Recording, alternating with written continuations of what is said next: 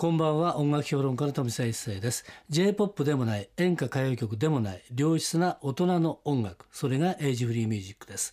毎週月曜日と火曜日明けて火曜日と水曜日やエイジフリーミュージックを生み出したアーティストやその名曲の誕生を支えた人物をお迎えしてお届けするトークセッションです。昨日に引き続いてゲストはアンジさんです。はい、こんばんは。はいよろしくお願いしたいと思います。よろしくお願いします。昨日もですね、はい。えー新しいアルバムの話をずっとしたんですけれども、はい。えースムーさんのグループはい。ということでね、い、ろんなお話を聞かせていただいたんですが、はい。まずですね早え速ー。はい。一曲いきたいと思うんですが、はい。えー曲ちょっと選んでいただけますか？どれがいいではですね、あの、うん。今回アルバムのタイトルに引っ掛けて割と早く作った曲なんですけども、あのグルーヴィンライフっていうこれ曲を1曲目に入ってるんですがそうですね。これはあれじゃないですか？作詞吉本由美作曲アンリ、はい。黄金コンビじゃないそうです。かあのあと小倉康晴さんがね、今回全曲、えーあのもうアレンジしてくださったんです。そうですよね、はい。で昨日は確かねあの新しい、えーアーティストとコラボレーションしたという感じがありますけれども、はい。えずっとやっぱずっとやられてきてる人もとも一緒にやとってるっていう一緒に融ね合はいということで、えそれではですね、その曲を聴いていただきたいと思います。じゃあアリさんの方から曲紹介お願いできますか、グルーヴィングライフ聞いてください。アンジさんのニューアルバム「スムースグルーヴ」から「グルービング・ライフ」お送りしましたけど、ね。はい。懐かしい音いい感じでしょ？ねいい感じですよね。あのっていうかあの私自身がなんかこんな、ちょっと懐かしいんだけれども、今な感じのそのサウンド作りにしたいなってだからアンジ思いまが踊りまくってるイメージがもうあ絵絵として浮かんでくるような感じがねよく言われますねどね。ああありがとうございます。で今回ですねこれ全部聞いててですねあの、うん。ボーカル歌い方もねあ。の今までとちょっと変わってるなと思ってそうですね。でこのクレジットを見たら、ええ。なんとですね、えーボーカルディレクターがつれとみつれやんはい常やん。えーですよね、はい。元猫のつれやん、はい。つれとみさんが、えーやられてるんですけれども。ええ。あのまあボーカルを取る時にねこれど,、ええ。どんなお話をされたんですか？で取ったんですか？とそうですね、うん。とにかく歌い切るっていうことと、ええ。ええ。あとあのやっぱり全部本当にオリジナル新曲なので、えとにかく自分のものにうんする。うん。でその新しくまあ若い世代の,、うん。あの方たちですよね。うん。あののメロディーだったりやっぱりグルーヴだったりやっぱりこう微妙に違うものだったりする、あの歌ったことのないうん。なんかこうグルーヴだったりとか、うん。まあ、そんなような曲があったりもしたのでやっぱり自分のものにするうん。まではすごく時間かかったので、それをとにかくできるまでやらせてくれと。歌わせてくださいと、えうん。え、それはすごくこだわって、うん。周りの方もすごく大変だったと思うんですけど、やっぱり消化したかったんですよね、うん。しっかりと。今回ね聞かせてもらった時歌がねすごくねうん丁寧に歌ってるなっていう感じがすごいしましたね。あそうですね。いう感じ。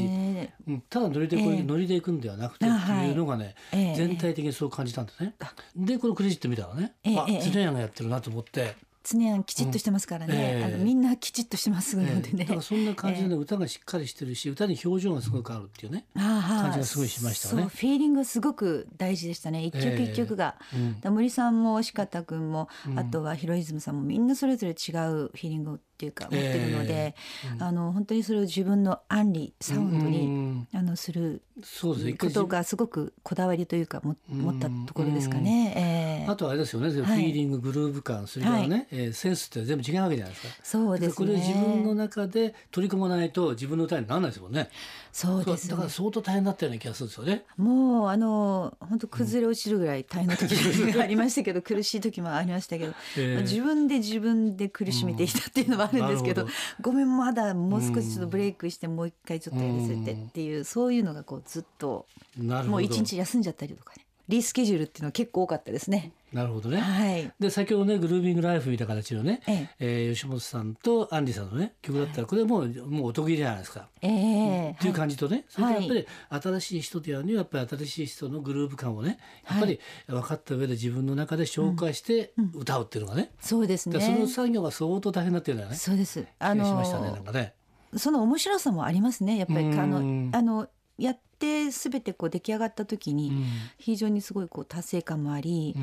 なんか本当にそれがこう次の自分の音楽、うん。やりたいものにつながっていくのかなっうん。て思いますし、そうですよね。えーでやっぱりその音楽にはこう本当に人種も、うん。あの世代も関係ないなと、うん。あの思っていますので、うん。まあ、それを含めてのニューミックスミュージックっていうジャンルになってるんですけど、うん。あのたっぷりアンリが詰まったそうですよね。ええうん。作品になってますね。えだからあれじゃないですかね。やっぱりねあの新しい人と組むことによって普段はね使ってなかった筋肉を使わないけないから、ええ。えだからその中で言うとね眠っていた才能がいつの間にか引っ張り出されてる、そうですそれね。で新しさが出てきたって感じがね同時にそうですね、うん。同時にやっぱりその新しいものにインスパイアされたというか、ええ。発見もありましたうし、ん。埋もれていたものもが、うんなんかこう自分でこう発見できたというものもありますようね。うん。ん。そうですね。だから、ええ。挑戦すること大事ですね。うんそうですね。ええ。はい。ということでですね多分ね新しいねアンディさんの魅力が出たのかなって感じしますけれども。そんな魅力が出た、ねはい。えーコンサートがあると思いますので、はい。現在ライブツアー中ということなのでちょっと紹介したいと思いますけれども、はい。えー9月5日土曜日は岩手の、えー北上桜ホール。はい。9月18日金曜日は岡山の倉敷市市民会館。9月24日木曜日は広島の広島文化会館 HBG ホール、はい。えー9月25日金曜日は島根の島根県民会館大ホール。ということで、はい。あとディナーライブがあります。ということでこちらは9月27日日曜日は千葉の京成ホテルミラマーレ。10月4日日曜日は三重の鳥羽シーサイドホテル。っていう感じですね、はい。